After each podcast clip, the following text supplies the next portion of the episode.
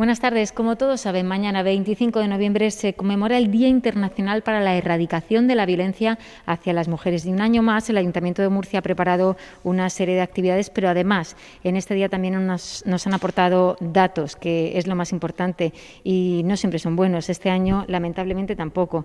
El Ayuntamiento lleva atendidas 292 mujeres víctimas de violencia de género a lo largo de este 2020 y representan un 10% más que en 2019. Vamos a hablar con Pilar Torres, que es la concejal de Derechos Sociales, para que nos ofrezca más datos de este programa de actividades y también, sobre todo, de bueno, pues todo lo que se ha hecho desde el EMAVI, eh, que es el equipo municipal de atención de violencia de género del Ayuntamiento de Murcia.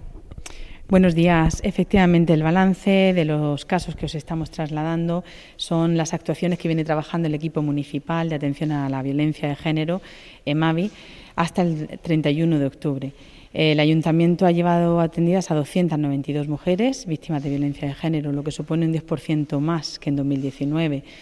Eh, son, aumenta un 74% y se sitúa en 4.244 las, las actuaciones realizadas. El 64% de las mujeres atendidas tienen entre 30 y 50 años y la edad media de las víctimas es de 38,13. Además, eh, este año se han atendido 10 casos de personas jóvenes con edades comprendidas entre 13 y 20 años y de más de 60 años han sido 14 las mujeres atendidas.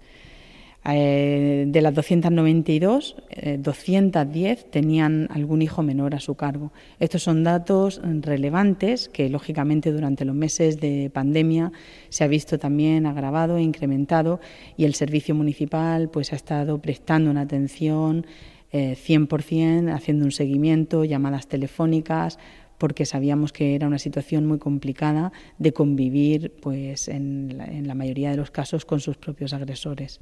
Llama mucho la atención esas edades, desde 13 años hasta mayores de 60. Efectivamente, estamos viendo que ha cambiado muchísimo el rango de edad y por eso es muy importante todas las acciones de sensibilización que estamos realizando, cada vez dirigidas a toda la ciudadanía en general. Queremos llegar a los más jóvenes con acciones formativas en los colegios, en los institutos y por eso nuestro programa también va dirigido sobre todo a la educación, a nuestros jóvenes para que sean conscientes de no, no, no generar estas relaciones de dependencia y no consentir desde el minuto uno y parar ciertas conductas que no son adecuadas y que estos malos comportamientos en un momento determinado nos van a llevar a una conducta de violencia de género. Además, a lo largo del año se han estado haciendo diferentes acciones eh, promovidas desde el Ayuntamiento de Murcia, como campañas en comercios, en, las plazas de abastos, para eh, que sean lugares seguros, para lanzar esos mensajes precisamente para que las mujeres se animen a denunciar o que sepan que no están solas, ¿no? Efectivamente, durante todo el año lo que queremos es eh, llegar a la ciudadanía en la totalidad. Por eso, por ejemplo, cuando hay eh, conciertos y sitios de, de, reunión de gente joven, pues solemos poner, por ejemplo, los puntos violeta, que son espacios de información, espacios de seguridad para todos nuestros menores, para saber los recursos que tenemos desde el Ayuntamiento de Murcia y cómo detectar estas conductas. Pero es que además hemos lanzado diferentes campañas, como es Generación Igualdad, como es eh, en, el ámbito de la mujer rural el pasado 15 de octubre, como son diferentes campañas como La Puerta Sigue Abierta, donde habla de todos los recursos que tenemos de la Concejalía de Derechos Sociales y Familia y ahora una vez más implicando al, comercio de cercanía, a las plazas de abastos, a los mercados, con unas pegatinas muy visuales, muy sencillas, donde todos esos establecimientos que se adhieren ¿no? a este compromiso por la lucha de la erradicación de la violencia de género van a ser espacios libres de violencia de género. Con estas pegatinas lo que queremos hacer a los usuarios que entren en estos eh, locales, en estos establecimientos, es que sepan que son profesionales sensibilizados con el tema, formados y que son espacios en los que ellos pueden recurrir para saber dónde eh, contactar, con quién, qué recursos tenemos y pedir ayuda. No están solos. Eso es muy importante que llegue a toda la sociedad y que bueno, vayamos trabajando en red para, para sensibilizar y llegar a todos. No sé si el dato concreto lo tienen ahora, pero todos, tanto los puntos violeta como estos puntos de información en los comercios, están funcionando. ¿Han notado que cada vez son más las personas que se acercan a pedir información? Efectivamente, pues sí, le puedo decir que, el año pasado, por ejemplo, atendimos a 4.529 personas, de las cuales 3.386 eran mujeres y 1.143 hombres, donde lógicamente pues se acercaban a pedir información, a interesarse por qué es el EMAVI, qué recursos, dónde están ubicados, el teléfono de contacto, incluso cómo, no solo cómo prevenir estas conductas, sino cómo ayudar a una persona que cerca de ti está viviendo una situación de violencia de género. Es muy importante para nosotros llegar a toda la sociedad y realmente está teniendo resultado. Cuanta más gente impliquemos y la ciudadanía se sensibilice, por eso para nosotros es una semana especial. El 25 de noviembre no es solamente un día, es todo el año y queremos llegar a, a toda la población. Y el 25 de noviembre también es una fecha señalada en la que, aunque sea un día más, también se van a realizar acciones. ¿Cuáles son estas acciones? El acto institucional también eh, van a tener conciertos.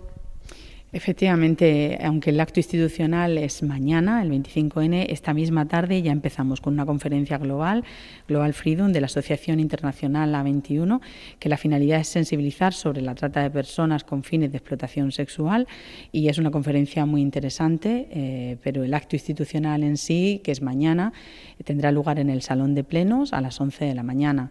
Comenzará con eh, una canción de la joven artista murciana Belén Ayuso, titulada Ella, que además la letra ha sido compuesta con ella para sensibilizar eh, socialmente sobre la lacra que supone la violencia de género.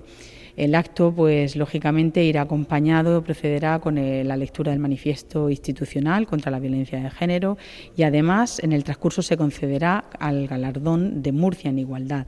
Este año queríamos eh, otorgarlo de forma simbólica a todas las personas del entorno de la víctima de, de violencia de género, hijos e hijas, padres y madres, amistades, profesionales, vecinas y vecinos que apoyan, animan y acompañan a las víctimas en el duro proceso de poner fin a la situación de violencia.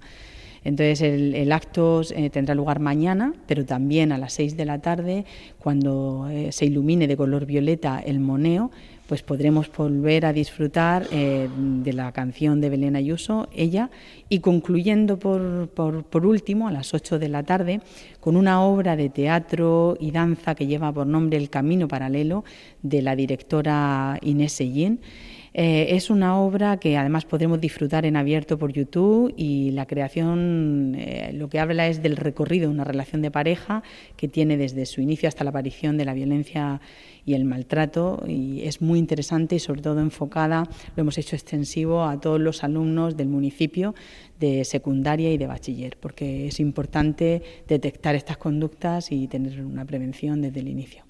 Pues ya lo han escuchado, pueden verlo online, se pueden acercar hasta la Plaza de Belluga para ver esa iluminación del moneo, también pueden escuchar al artista Belén Ayuso con distancia, todo con distancia y con seguridad.